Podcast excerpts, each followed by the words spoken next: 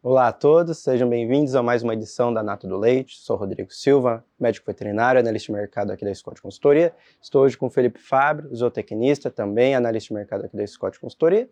E hoje vamos analisar, falar um pouco como que foi para o produtor esse mês agora de março. Bom, pessoal, falando sobre o mercado do leite, tá? Nós trouxemos o fechamento agora com relação aos preços e captação. Apesar do período de verão, né, com maior volume de chuvas no Brasil Central, os preços estão subindo. Explica pra gente, Rodrigo, qual que é o principal motivador desses preços subindo e quanto subiu, qual a referência hoje? Perfeito.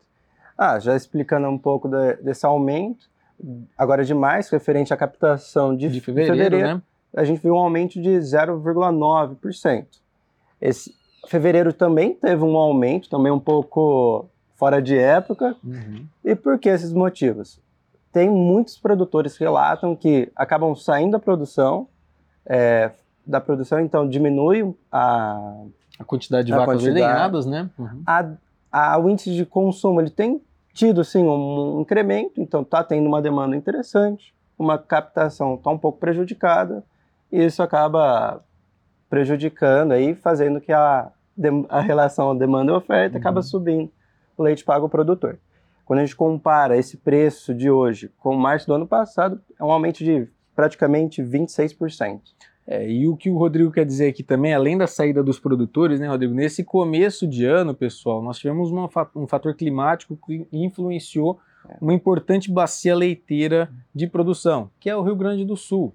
Então, nós tivemos no Rio Grande do Sul uma das piores estiagens da história e isso acabou influenciando na oferta de leite por lá. A captação no Brasil nestes três primeiros meses do ano ela veio mais é, compassada, com uma retomada na demanda, como o Rodrigo bem Exato. comentou, né? A demanda ela está mais firme, só que houve uma retração com relação à quantidade de produtores e agora a captação caindo em função do clima. E por falar em captação, como fechou? A captação aqui da Scott Consultoria que a gente calculou, é, na variação mensal, ela recuou em 3,1%.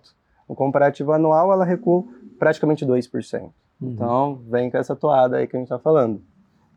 É, mostra bem essa situação, então, uma menor captação com um, um cenário de estabilidade até maior, maior demanda, principalmente pelo período de retomada das aulas. Então, os setores mais consumidores no mercado do leite, hotelaria, escolas, eles voltando com uma menor oferta chegando ao mercado, os preços acabaram subindo em um período que, tipicamente, olhando para a média nacional, né, não, não é usual a gente ver esse movimento de alta, porque tradicionalmente é uma maior oferta de leite em função da safra de capim. Exatamente, até o Spot ele acompanhou esse movimento na comparativo dessa, da última quinzena agora de março com a última quinzena de fevereiro, um aumento de 6,2%. Então, um, a indústria aí mostrando que esse aumento está sendo refletido. Exato. E o spot ele reflete bem a, a, necessidade da indústria. E esse indício de aumento com relação ao preço no mercado spot já é refletindo a segunda quinzena de março, né? Já Exato. é refletindo no final do mês de março.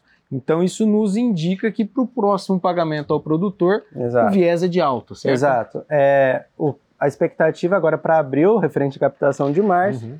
praticamente 50% indicam altas, 32% de estabilidade e apenas 18% queda. Queda. E para o outro pagamento em maio, referente a de abril, é, tem uma tendência de alta também, esse movimento. Então, entrada da entre safra e daí a sazonalidade do leite. Da oferta, da, da oferta de leite, exatamente. Por fim, pessoal, só para a gente a, a, abordar aqui um aspecto importante, a questão do custo de produção. O índice de custo de produção da atividade leiteira é, fechou com uma ligeira alta nessa, nesse, nesse mês de março. Essa ligeira alta ela foi puxada principalmente por dois insumos, o, o farelo de trigo e a polpa cítrica, olhando do lado da alimentação, é, porque de modo geral, e, e, também os combustíveis, tá? Foram os dois, os três insumos aí de, de modo geral que acabaram puxando. Porque do lado da alimentação concentrada, pensando no custo mais pesado, é, o milho e o farelo de soja estão em queda. O farelo de soja veio com uma queda de quase 10% em todas as praças monitoradas pela Scott Consultoria. E o milho, a depender da região que a gente estiver analisando, a queda foi de quase 6% no comparativo mensal. Então, apesar dessa ligeira alta com relação aos custos da atividade leiteira em março, o cenário é mais favorável para uma suplementação do rebanho, para a questão da, da, aquisição de alimento concentrado em curto prazo, tá? Viés que deve seguir.